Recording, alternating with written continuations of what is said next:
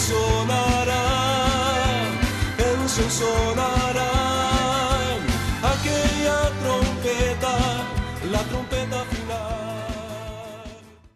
La Iglesia de Cristo de los Ministerios Llamada Final en Phoenix, Arizona, presenta su programa Llamada Final. Conscientes de que vivimos los últimos tiempos y que la humanidad necesita escuchar la verdad eterna de Dios, presentamos el siguiente programa con el pastor José Arriaga. Con ustedes, el pastor José Arriaga con el mensaje de la palabra de Dios.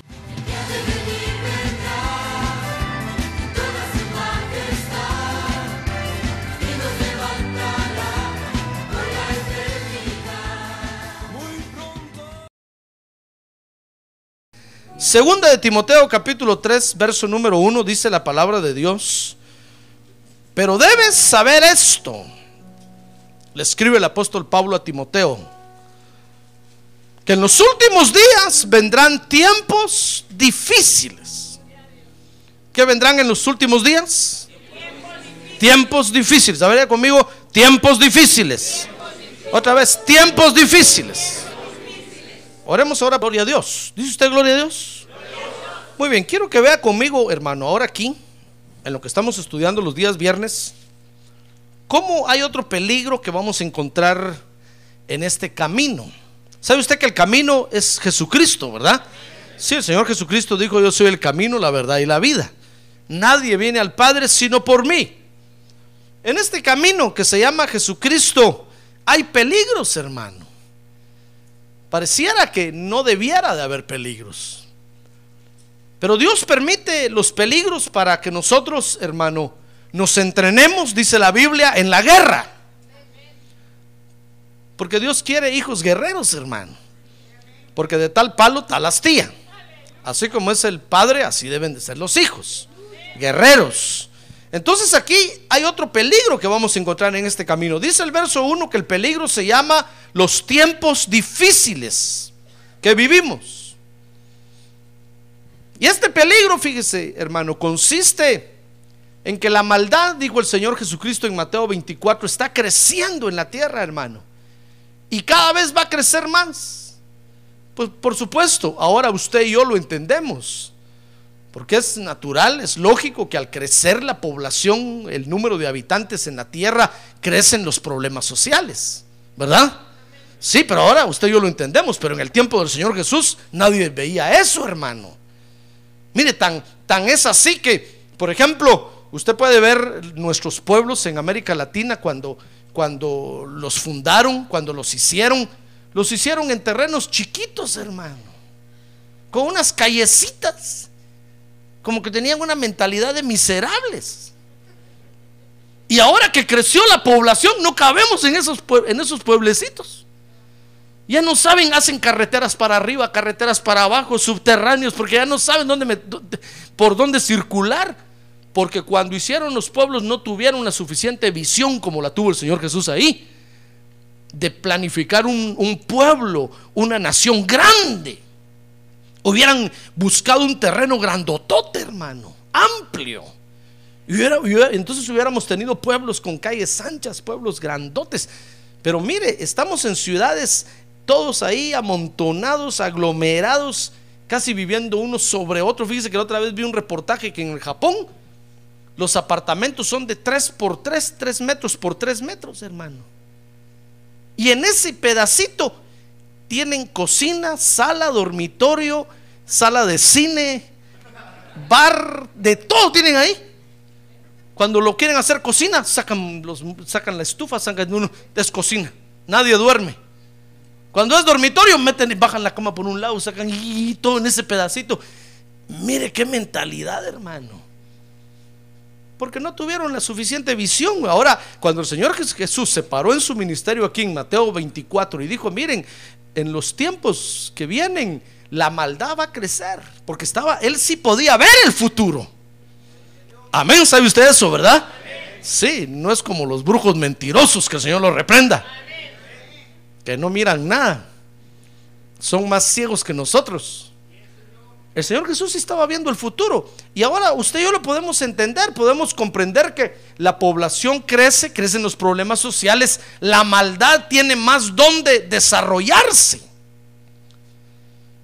Entonces este peligro, fíjese, consiste en que la maldad se ha acrecentado tanto que ahora usted y yo corremos el riesgo de contaminarnos con eso.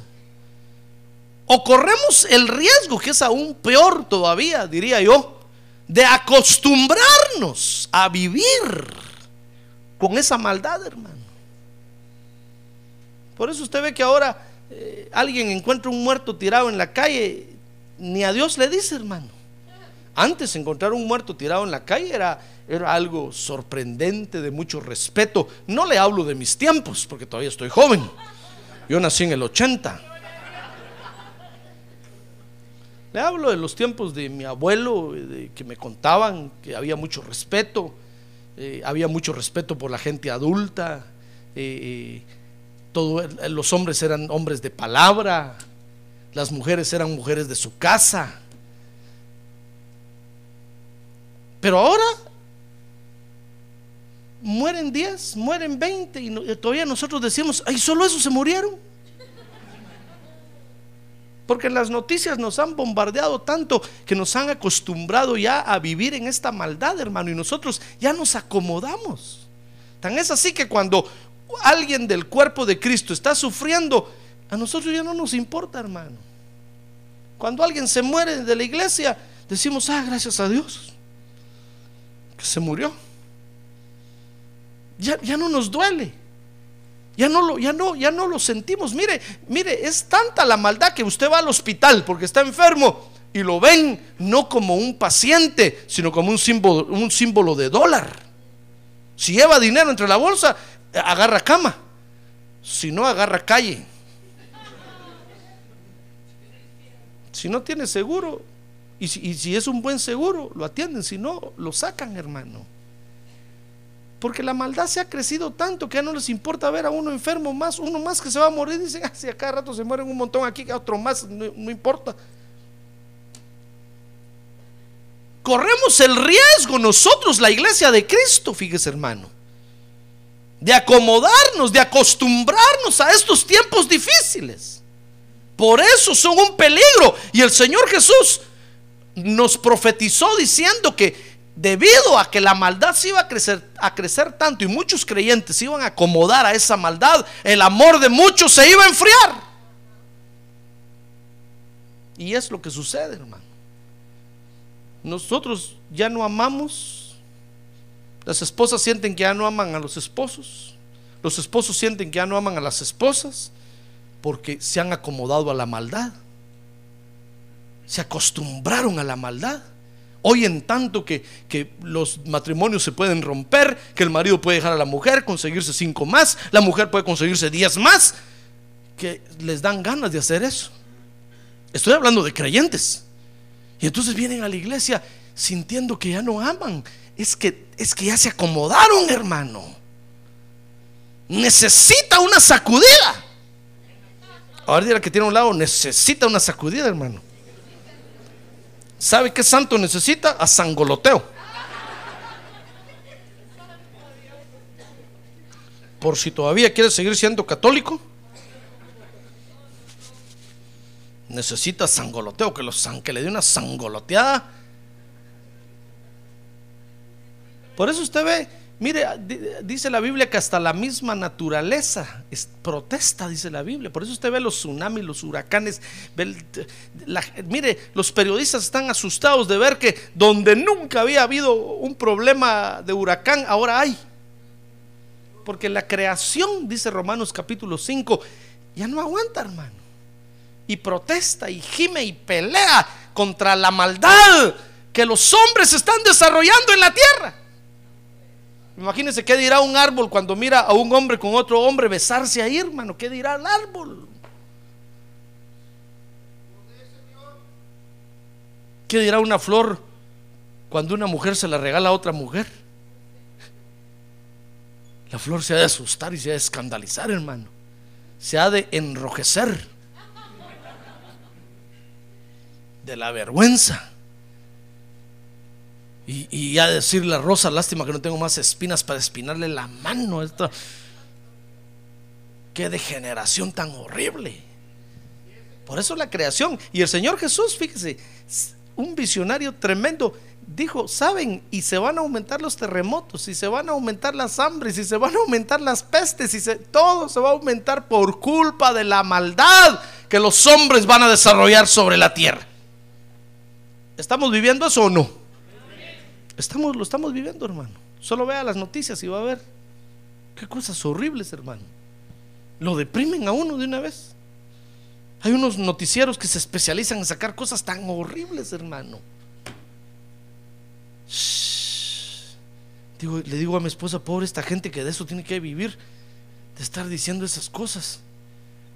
No habrá otra cosa de qué vivir, aunque sea vendiendo piedra. Pero no esas cosas horribles, hermano. Pero ahí están ellos sacando todo eso horrible. Hermano, porque estamos viviendo los tiempos difíciles que habla la Biblia. Y es un peligro para nosotros los creyentes porque nos podemos acostumbrar a eso. Ahora, el peligro, fíjese hermano, es que nosotros convirtamos la gracia de Dios en tiempos difíciles. Le voy a repetir. El problema está en que nosotros los creyentes convirtamos la gracia de Dios en tiempos difíciles. Mire, ya es suficiente con la maldad que el mundo está haciendo afuera para que nosotros contribuyamos a acrecentarla, acrecentar esa maldad, hermano. Nosotros lo que debemos de acrecentar es la gracia de Dios, no la maldad. La maldad tiene muchos seguidores allá afuera. Y cómo aumentan la maldad día tras día, la hacen crecer más. Y, y la gracia de Dios no crece, hermano. Fíjese que la gracia de Dios, dice Romanos 3:24, es el don gratuito de Dios para ser salvos. A ver, diga conmigo, la gracia de Dios es el don gratuito de Dios para ser salvos. Esa es la gracia de Dios. Y ahora los tiempos difíciles podríamos definirlos así. Fíjese que son tiempos en los que el creyente corre el peligro de contaminarse. Ahora diga conmigo, contaminarse. Porque si nosotros nos contaminamos con esos tiempos difíciles, hermano, con esa maldad, los tiempos se van a poner más difíciles.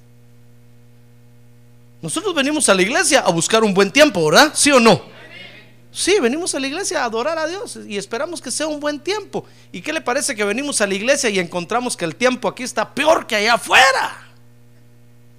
Aquí está más nublado y, y a veces llueve más recio aquí que allá afuera. ¿Será posible que los, nosotros los creyentes no hayamos comprendido que lo que tenemos que hacer creer, crecer es la gracia de Dios y no los tiempos malos? Yo no quiero darle tiempos malos a usted, hermano. Yo sé que usted tampoco me decía tiempos malos a mí. Yo lo que, lo que le deseo para usted es la gracia de Dios y es lo que le ministro, la gracia de Dios. Pero cuando nosotros los creyentes nos contaminamos allá afuera en el mundo y venimos a la iglesia así, hermano, entonces la cuestión aquí adentro se vuelve color de hormiga. ¿Comprende eso, verdad? Ese dicho. Entonces los tiempos difíciles son tiempos en los que el creyente corre el peligro de contaminarse. Porque en lugar de, de, extender el reino de Dios, de hacer crecer la gracia de Dios, hace crecer la maldad. Ahora dice la Biblia en 2 Corintios 3:17 que el Espíritu de Dios nos da libertad. ¿Sabe usted eso, verdad? Sí, porque alguien estará pensando, bueno, pastor, yo soy libre de vivir como quiera. La Biblia dice que Dios me hizo libre. Tengo, sí, el Espíritu de Dios nos dice en la Biblia que donde está el Espíritu de Dios hay libertad. A ver, diga. Yo soy libre. Sí, porque tiene el Espíritu de Dios. Usted es libre de hacer lo que quiera y de vivir como quiera, hermano. Fíjese que si nosotros usamos esa libertad para contaminarnos, por ejemplo, con el mundo, ¿Sabe? Entonces vamos a contribuir a que los tiempos se hagan malos, hermano, y que la maldad crezca más. Fíjese que un día de estos yo estaba pensando y le decía, Señor, qué bonito los del siglo pasado, ¿verdad? Los creyentes del siglo pasado ya se murieron, ya están allá contigo. Gloria a Dios, aleluya, amén. Y nosotros aquí estamos viendo la cosa color de hormiga. Y cuando el anticristo se aparezca, ¡ay, hermano! y nos comience a perseguir. Vino usted a la vigilia del 30, ¿verdad? Vio el, el, video, ¿verdad? Hermano, cuando el anticristo aparezca, yo le dije, Señor, ¿por qué aquellos no vivieron lo que nosotros vamos a vivir ahora? ¿Qué corona tienen esos? Ya están ahí contigo, ¿por qué no me voy a llevar contigo ya? Pero sin morir, así vivo.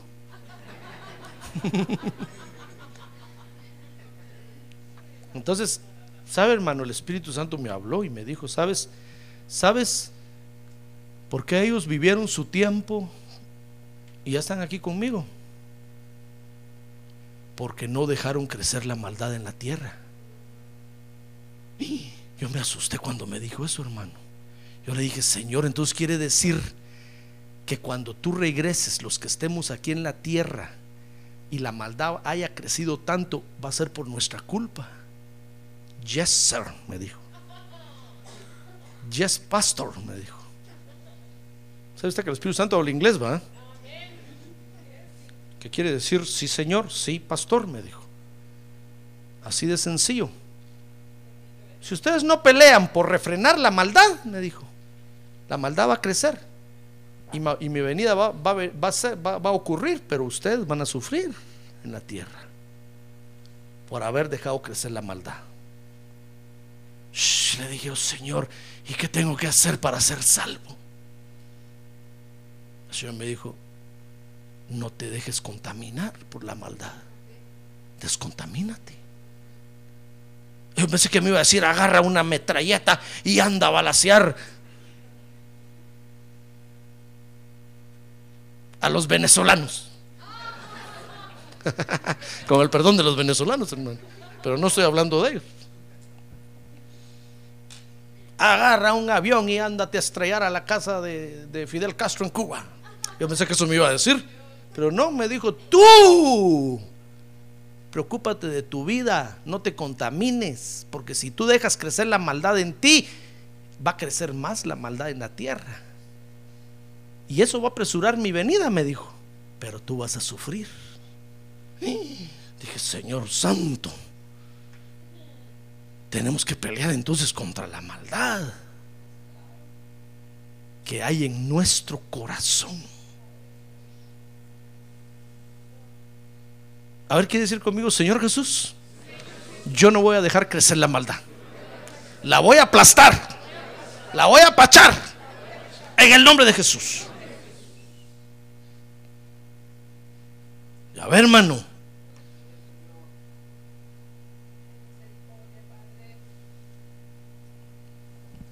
Fíjese que este, este peligro de los tiempos difíciles, hermano, quiere decir entonces que nosotros nos tenemos que enfrentar a hombres y mujeres, estoy hablando de creyentes, estoy hablando de usted y estoy hablando de mí, a hombres y mujeres que tienen el poder de convertir los tiempos buenos en tiempos malos.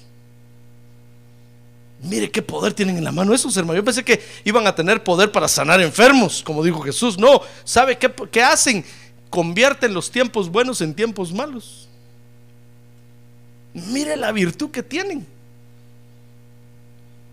Dice segunda de Crónicas capítulo 15 verso 1 que cuando Asa era rey de Judá, dice que hermano estaban viviendo tiempos difíciles. ¿Y sabe por qué? por culpa de, la gran contaminación que había en todos los creyentes ahí, hermano. Dice que todos eran idólatras, paganos, se habían vuelto a la idolatría, se habían vuelto al paganismo. Entonces Dios les envió un profeta y les, mandó a decir, si se arrepienten, yo me voy a arrepentir y les voy a hacer bien. Pero si no se arrepienten, les digo Dios, yo les voy a dar porque han dejado que la maldad se crezca ahí en el pueblo de Dios. Dice la Biblia que, que lo que detuvo la construcción del templo en el tiempo de Esdras, ¿sabe qué fue? La inconformidad de unos creyentes que no estaban de acuerdo con lo que los judíos iban a construir, hermano. Dice que llegaron los, los, exiliados de Babilonia y comenzaron a edificar el, edificaron el altar, comenzaron a levantar el templo y cuando vieron que estaban haciendo el templo, los creyentes que vivían ahí comenzaron, hermano, a oponerse y les hicieron los tiempos difíciles a tal grado que pararon la obra de Dios. La obra de Dios se detuvo por 20 años, hermano. ¿Puede usted creer eso?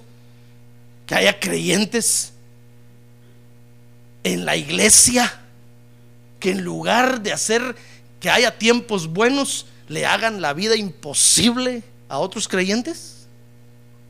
Claro que sí. tienen el poder de hacer los tiempos buenos en tiempos malos, hermano. Mire, tal vez usted está viviendo tiempos buenos, qué bonita su relación con Dios, y viene uno de estos creyentes ingratos a hacerle la vida imposible, hermano. Y de repente el tiempo se le nubla a usted y le empieza a llover. Mire qué es lo que vamos a enfrentar, ¿se da cuenta? A otros creyentes que son malos creyentes, hermano.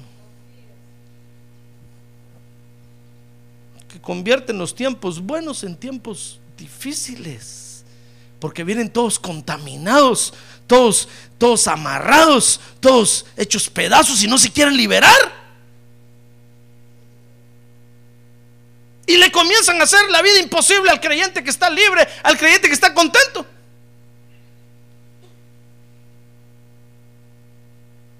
Esos son los tiempos difíciles. Si nosotros dejamos que la maldad se crezca en nuestro corazón, vamos a empezar a vivir tiempos difíciles, hermano.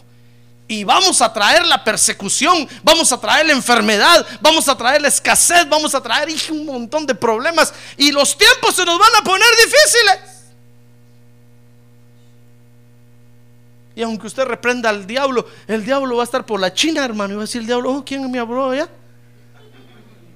van a decir, lo, llaman Don Satan de, Phoenix. Yo, no tengo nada en Phoenix. Yo voy a decir, Dios, yo no tengo la culpa. Esos, ellos mismos se están matando. Yo no tengo la culpa. Y Dios va a decir, es cierto, te absuelvo de esa culpa. No, no tienes culpa de eso.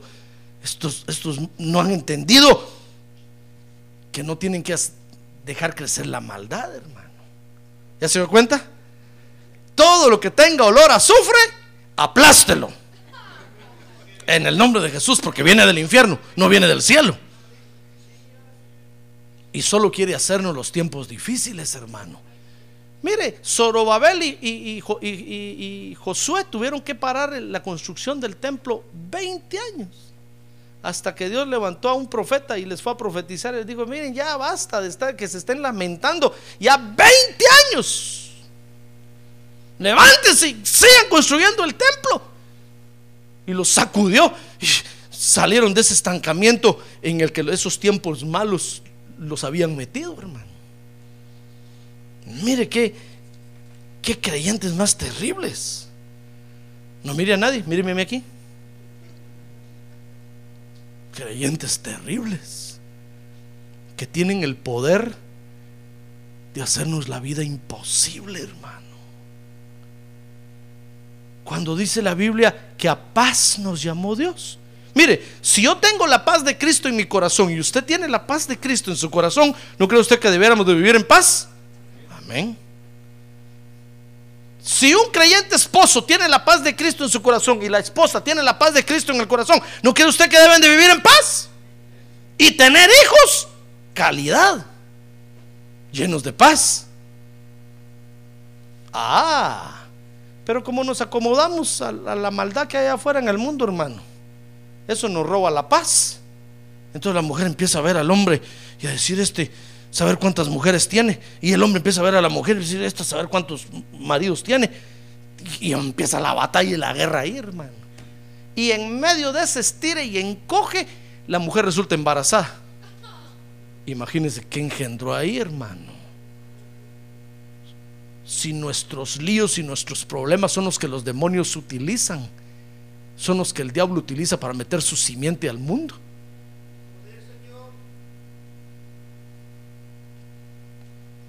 Imagínense cómo van a hacer ese niño. Van a ser todo eléctrico, así mire. Después la mamá dice, mijito, ¿qué, ¿qué será lo que tiene, pobrecito? Ja, ¿qué será? Tremendo lío que tenía con el marido cuando lo concibió. Lo concibió con pensamientos de maldad, con pensamientos de desconfianza, con hermano. Y entonces, ¿sabe? No tenemos que salir al parque, no tenemos que salir a la calle para buscar problemas. Eh, dentro de la casa tenemos los mismos problemas. Free. Hasta paga usted por ellos. Porque les da de comer, los viste. Y en lugar de que le digan gracias, papi, qué buen padre eres tú, voy a hacer un garrote agarran y queremos más. Hermano, se nos vienen los tiempos difíciles, ¿se da cuenta? ¿Es un peligro para nosotros o no? Es un peligro, hermano. Es un peligro. Dice Santiago capítulo 4, verso 1. Ese verso si, quiere, si, quiero que lo vea. Busque el libro de Santiago, casi al final de la Biblia, capítulo 4, verso 1. Oiga lo que dice Santiago. Este Santiago era el pastor de la iglesia en Jerusalén. Era el hermano del Señor Jesús, hijo de María y de José y María. Este Santiago. Dice Santiago capítulo 4, verso 1. ¿De dónde vienen las guerras y los conflictos entre vosotros? Oiga, dígame usted si es bíblico, lo que estoy hablando o no. ¿De dónde vienen las guerras y los conflictos entre vosotros? ¿No vienen de vuestras pasiones que combaten en vuestros miembros? Y en lugar de, de, dominar esas pasiones, nosotros las alimentamos cada día, hermano. Imagínense cómo vivimos con los ojos saltados así, con las orejas paradas, con los dientes de fuera. Dice, dice Santiago 4:2, codician y no tienen. Por eso cometen homicidio. Son envidiosos y no pueden obtener. Por eso combaten y hacen guerra. No tienen porque no piden. Dice el verso 3, Piden y no reciben porque piden con malos propósitos para gastarlo en, sus placeres. Mire qué situación esta, hermano. Dígame usted si no, imagínese una, iglesia donde solo hay creyentes así. ¿Qué tiempo están viviendo? Se les para la construcción, hermano. Yo, ¿Sabe por qué? ¿Por qué? ¿Por qué le enseño esto? Porque aparte de, de qué es lo que nos tocaba estudiar hoy, y que disculpen los esposos porque no es un tema para ellos, pero aunque es para ellos también, ¿verdad? Porque yo no quiero que se pare aquí esta construcción, hermano. Yo no quiero que se pare aquí esta construcción solo porque usted viene todo contaminado de afuera del mundo a hacer lío aquí a la iglesia. ¿De qué cuenta? Descontamines, hermano. A ver, dígale que tiene un lado. Descontamínese, hermano. Dígale, pase por la cámara ahí de descontaminación a presión que está ahí a la derecha. Ahí lo van a descontaminar. Con ozono.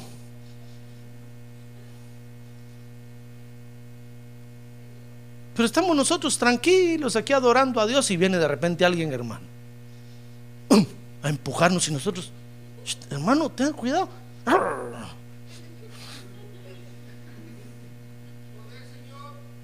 Y usted se va a la otra punta y se me voy a sentar a la otra punta. Es que ese hermano ahí como empuja y le aparece por el otro lado. Y usted, hermano, hombre. Y el, hermano pasa así.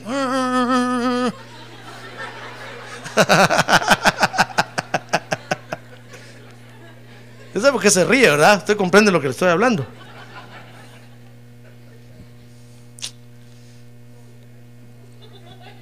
Después dice, usted sabe, pastor, mejor cuando me voy a quedar adorando en el parqueo. Que nadie me empuja ni nadie.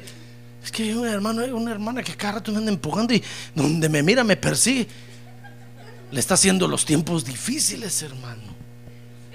Después usted dice, pastor, ya no vengo a la iglesia, es que ya no voy a ir, ¿sabes? Que hay un hermano ahí que... ¿Cómo me molesta? Me aparece en la sopa por todas partes. Hermano, no sea ingrato. ¿Por qué le está haciendo la vida difícil al otro creyente? ¿Es, acaso ustedes esos malos creyentes que tienen el poder de convertir los tiempos buenos en tiempos malos? Ah. La maldad va a crecer aquí adentro, hermano. Y se va a parar la construcción. ¿Se da cuenta? Yo no quiero que se pare la construcción. Yo quiero que la edificación de la iglesia siga, hermano. Quiero que vea conmigo algunas características de los hombres que convierten la gracia de Dios en tiempos difíciles. Mire, la gracia de Dios son tiempos buenos, hermano, son tiempos de refrigerio. Fíjese que el apóstol Pedro le dijo en el libro de los Hechos, en los primeros capítulos, le dijo cuando estaba predicando, saben, clámenle a Dios para que del cielo vengan tiempos de refrigerio. Y les sea entregado a Jesús, a quien el cielo aún está reteniendo. Si venimos a la iglesia, hermano, es porque entendemos que venimos a recibir paz, armonía, prosperidad. No porque sea principio de año, ¿verdad? Paz y prosperidad. No, sino porque aquí está la presencia de Dios, hermano. Y nos llena de paz y de alegría. Y venimos a la iglesia y le vemos la cara a todos, cara de ángeles, hermano. Uno dice, qué bonito este lugar. Pero de repente hay alguien ahí que se le termina la cara de ángel y saca los colmillos. Ustedes dicen, es un ángel vampiro. Si Halloween ya pasó. ah, es que es uno de estos creyentes que tienen el poder de convertir la gracia de Dios en tiempos difíciles. Mire, cuando usted encuentre a alguien así, tenga cuidado porque es un peligro para usted. Si lo contamina, usted va a resultar como ese otro. ¿Ya comprende cuál es este peligro? ¿Lo comprende o lo repito todo? Bueno, si no, mejor compra el, el- el CD. Mire, oiga, hay unas características especiales que tienen estos hombres. Primero, segunda de Timoteo capítulo 3, ahí donde estamos estudiando. Verso 2 al 5. Primer característica. Dice, porque los hombres, oiga, esta es una, es una única característica. Pero oiga cómo la desglosa aquí el apóstol Pablo. Dice, los hombres serán amadores de sí mismos, avaros, jactanciosos, soberbios. Está hablando de los creyentes, hermano, no está hablando del mundo. El mundo ya se sabe que tiene de esto, es de esto de sobra. Está hablando de creyentes. Porque habrá hombres amadores de sí mismos, avaros, jactanciosos, soberbios, blasfemos, desobedientes a los padres, ingratos, irreverentes, sin amor, implacables, calumniadores, desenfrenados, salvajes, aborrecedores de lo bueno, traidores. Ah, casi dice Judas ahí. Impetuosos, envanecidos, amadores de los placeres en vez de amadores de Dios, teniendo apariencia de, pie- de piedad, pero habiendo negado su poder. Mire, qué característica esta, hermano. Mire lo que van a desarrollar algunos creyentes en la iglesia, con el Espíritu Santo adentro, hablando lenguas. Yo pensé que iban a desarrollar el don de Dios. iban a profetizar, iban a predicar. Yo pensé que iban a hacer crecer la gracia. hermano, mire lo que desarrollan. ¿Sabe? Esta es, es, es una característica, tienen una característica de egolatría. Ahorita conmigo, egolatría. Eso quiere decir que se adoran ellos mismos. Ellos mismos son su Dios. ¿Ya ve qué característica? ¿Quiere seguir conociendo las otras características? A ver, dígale que tiene a un lado, ánimo hermano. Anímese pues hermano, no se duerma. Si quiere seguir aprendiendo, dígale, no se duerma. ¿Ya lo despertó? Vamos a ver. Ah, sí, es cierto.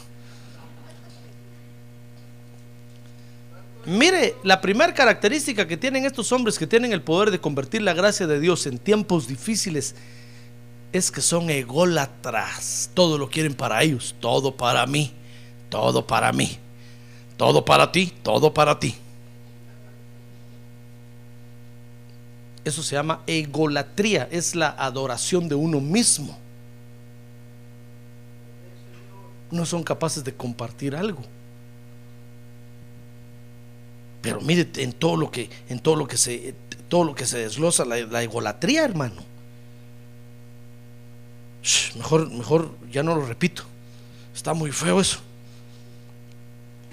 Mejor ya no lo repito, ¿verdad? O lo repito. Segunda característica, segunda de Timoteo 3:6. Oiga esta característica, segunda de Timoteo 3:6, hermano. Es dice, porque entre ellos están los que se meten en las casas y llevan cautivas a las mujercillas cargados de pecados, llevados por diversas pasiones ¿Sabe? Tienen otra característica que es la característica de destruir hogares. Cuando dice ahí que se meten en, los, en las casas y se llevan a las mujeres, está hablando de creyentes que se meten en, las, en los hogares de los creyentes para destruirlos, hermano.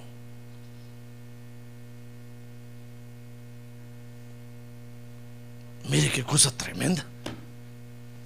Yo pensé que eso lo hacía el diablo, pero no. Lo hacen los creyentes. Por eso les vienen los tiempos malos.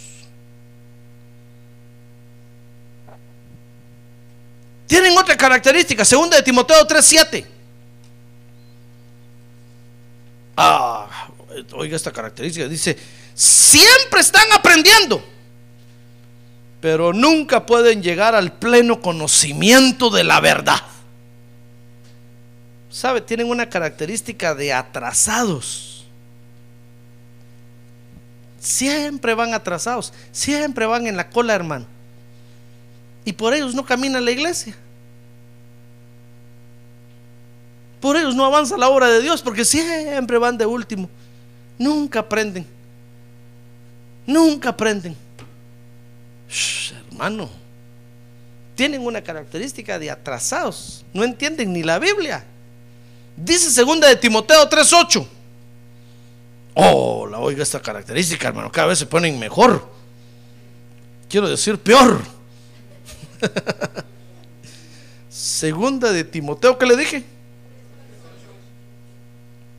Segunda de Timoteo 3:8.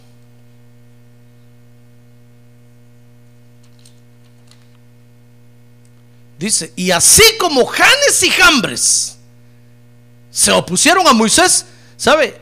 Janes y Jambres eran los brujitos del Fara en Egipto.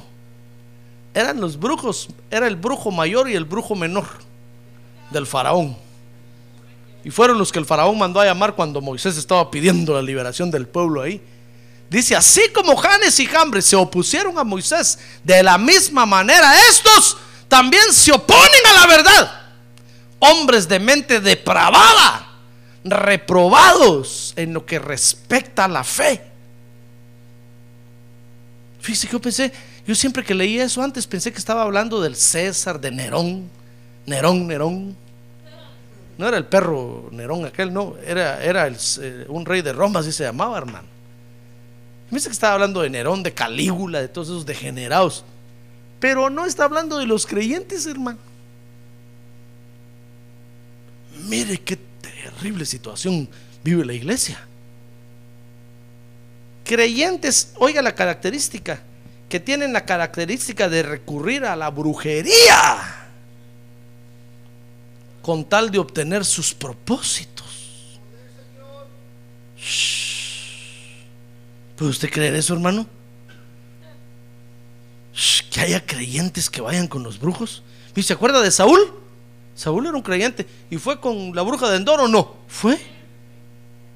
Y cuando entró y con la bruja, la bruja se dio cuenta que era Saúl, hermano.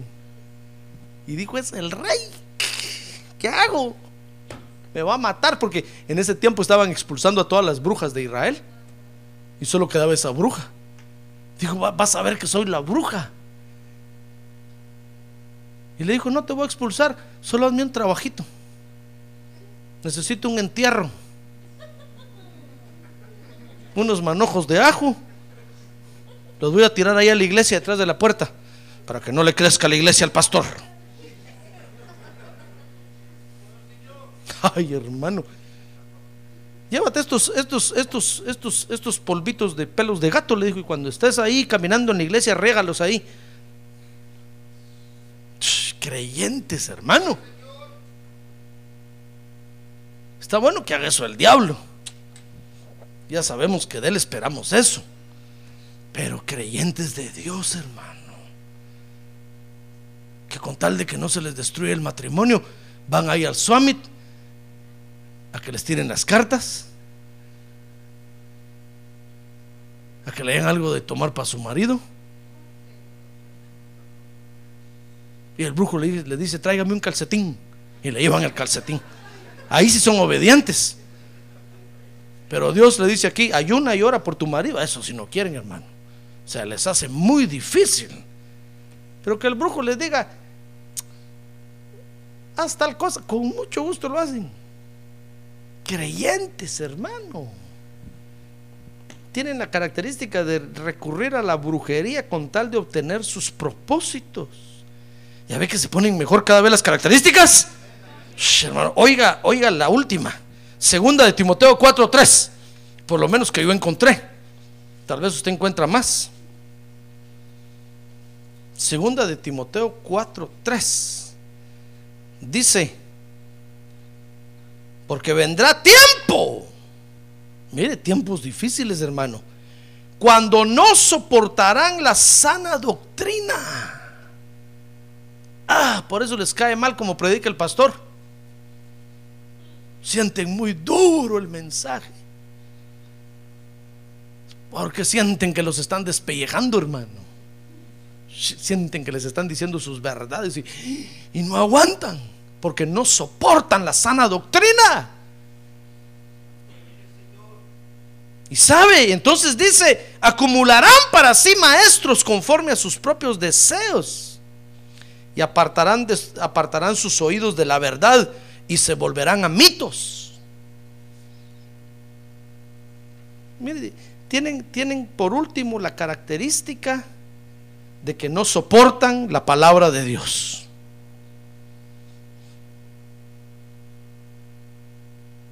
Prefieren mejor ir allá con aquel pastor que predica suavecito. Como ya está viejito, ya ni mira. Ya ni la Biblia lee. Les habla de cualquier cosa ahí cuando están en el púlpito. Menos de la palabra de Dios. Ah, pero donde se habla la palabra de Dios no llegan ni se atreven. Porque no la soportan, hermano. Entonces tienen la última característica de que no soportan la sana doctrina. A ver, dígale que tiene a un lado ahora. Usted no es, hermano. Usted no es. Usted es bueno, dígale, usted es bueno. Para, para absolverlo de cualquier sentimiento de culpa.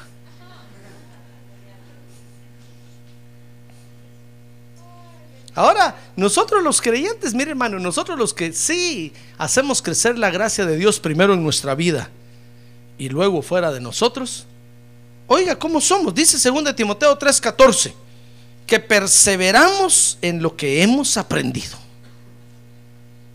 Ya ve, de eso es usted, ¿verdad? Muy bien, dice 2 de Timoteo 3:14. Tú, sin embargo, le dice Pablo a Timoteo, le digo yo a usted hoy, Timoteo y Timotea, persiste en las cosas que has aprendido y de las, cuales te convenciste sabiendo de quiénes las has aprendido. Ya ve, nosotros somos de los que perseveramos en lo que hemos aprendido, porque es bueno lo que hemos aprendido, hermano. Y lo hemos corroborado y lo hemos comprobado y lo hemos vivido. Y entonces hemos visto que es bueno. Entonces perseveramos en ello. Dice 2 de Timoteo 3:15 que aprendemos la palabra de Dios. ¿Sabe por qué? Porque nos gusta, hermano.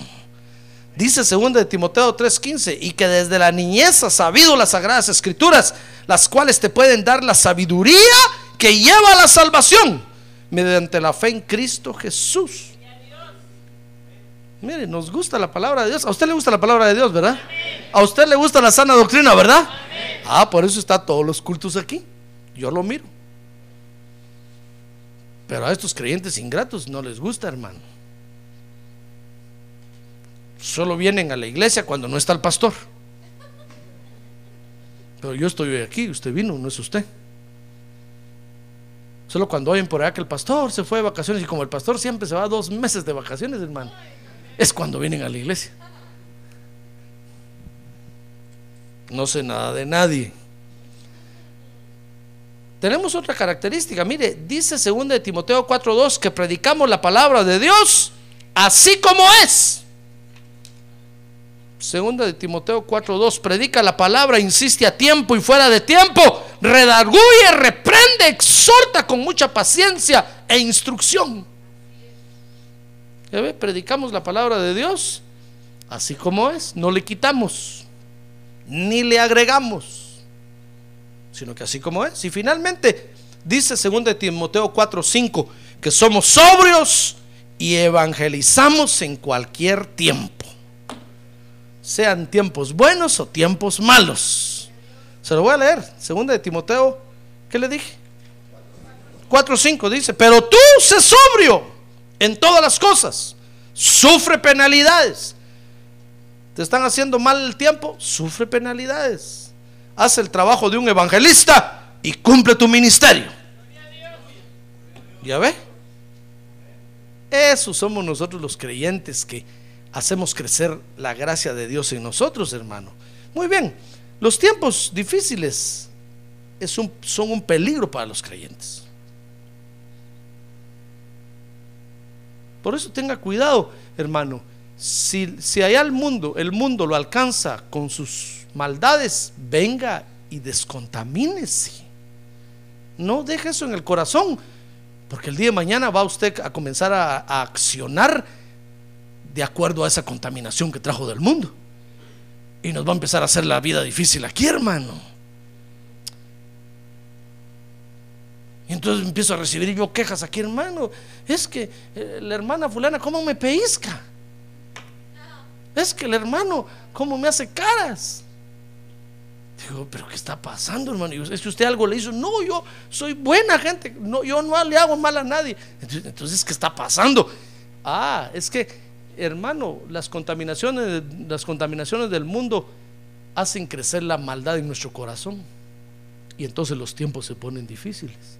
Y si nosotros no tenemos el cuidado de descontaminarnos, la maldad va a crecer, hermano. El anticristo tiene que aparecer, tiene que venir, porque está escrito que va a venir. Pero que no venga porque usted y yo contribuimos a que viniera, hermano. Va a venir porque la maldad va a crecer mucho en la tierra, pero que no sea porque usted está contribuyendo, porque usted está problemando la iglesia, porque usted en lugar de traer bendición trae problemas y hermano, que venga por culpa de otros, pero no por nosotros los creyentes que amamos a Dios, hermano. Que venga por culpa de los de Hollywood o los de Las Vegas, pero no porque usted y yo tenemos un mal matrimonio, no, hermano que venga por otros, pero que cuando el Señor Jesús regrese, nos encuentre a nosotros viviendo en su gracia, hermano. Y la gracia de Él crecida en nuestros corazones. Y nosotros disfrutando de buenos tiempos. Y entonces venga y que venga y nos levante y nos arrebate. Ah, gloria a Dios y nos diga, ven buen siervo y fiel. En lo poco fuiste fiel. Sobre mucho te pondré. Por eso conozca hoy, aprenda hoy que hay un peligro en este camino que se llama el camino, el, el peligro de los malos tiempos. Que son provocados por creyentes que no se quieren limpiar, hermano. Y quieren seguir caminando con nosotros. Dice la Biblia que cuando Israel salió de Egipto, cuando iban en medio desierto, dice que unos comenzaron a desanimar a otros, hermano. Y empezaron a decirle, ¿para qué nos salimos de Egipto? Tan bonito que era verle la cara al faraón todos los días. Ah, dice que decían, allá teníamos cebollas y ajos y aquí, pero ni un poquito de sal, solo arena del, desierto. Y dice que los que comenzaron a, a, desanimar a los que iban caminando, hermano, fueron los egipcios que no eran israelitas, que se salieron con ellos. ¿Quién les dijo que se salieran, hermano? Pero sabe, dice que cuando vieron que los israelitas iban para afuera, ellos dijeron, nos vamos, nosotros también se emocionaron. Pero cuando vieron que era asunto de caminar y caminar y, de, de talonear, pues talón, de caminar. Cuando se dieron cuenta que, era, que el asunto era largo, se desanimaron y empezaron a problemar al pueblo de Dios. Los contaminaron y hasta un becerro de oro hicieron ahí en el, al pie del monte Sinaí, hermano. El pueblo de Dios no tenía por qué vivir tiempos malos. ¿Sabe? Dios les mandó a decir, muy bien, por rebeldes, ahí van a morir en el desierto, no van a entrar a la tierra prometida. se dejaron contaminar. Ustedes tenían que haberle llenado de gracia a esos que salieron con ustedes, pero ellos los dominaron y les ganaron. Perdieron la gracia, cayeron de la gracia de Dios. Que no nos va a pasar a nosotros así, hermano. Si aquí hay alguno que en problemado, que no quiere salir de su problema, no se contamine, tenga cuidado. Mírelo de lejos. Cuando se le acerque, salga corriendo porque lo va a contaminar. Y una manzana podrida, dice la Biblia, pudre a las demás. Entonces, ¿por qué vienen los tiempos difíciles? Por la maldad que crece dentro de nosotros, hermano.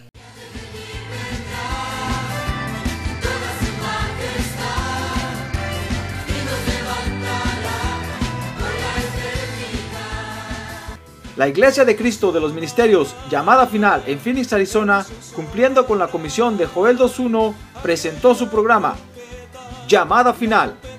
Esperamos que nos vuelva a sintonizar la próxima semana a la misma hora por esta emisora. Los invitamos a nuestras reuniones en el 6023 Norte 71 Drive, esquina con Bethany Home Road. Para mayor información puede llamarnos al 623 934 1259 o visitarnos en la internet al www.llamadafinalphoenix.com.